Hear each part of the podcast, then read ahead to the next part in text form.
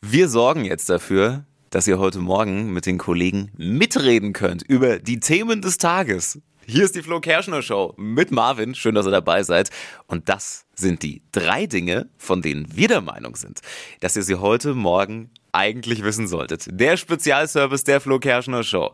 Erstens, wir müssen auch heute an dieser Stelle nochmal über Madonna sprechen. Haben wir gestern schon gemacht. Aber sie hat gestern Abend ihre Fans eineinhalb Stunden warten lassen, bevor sie auf die Bühne gekommen ist war ihr erstes Deutschlandkonzert der großen Celebration Tour in Köln.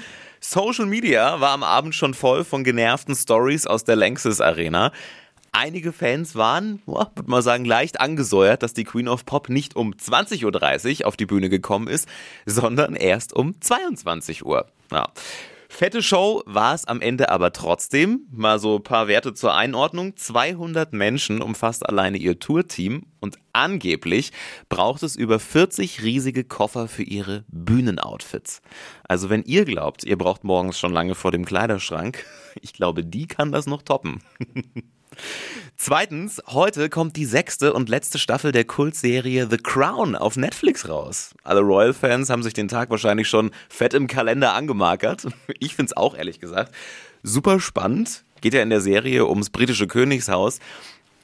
Und ich persönlich muss sagen, wenn man sich das anguckt, fühlt man sich schon nach ein paar Folgen wie so ein kleiner Royal-Experte. Ist wirklich ganz cool.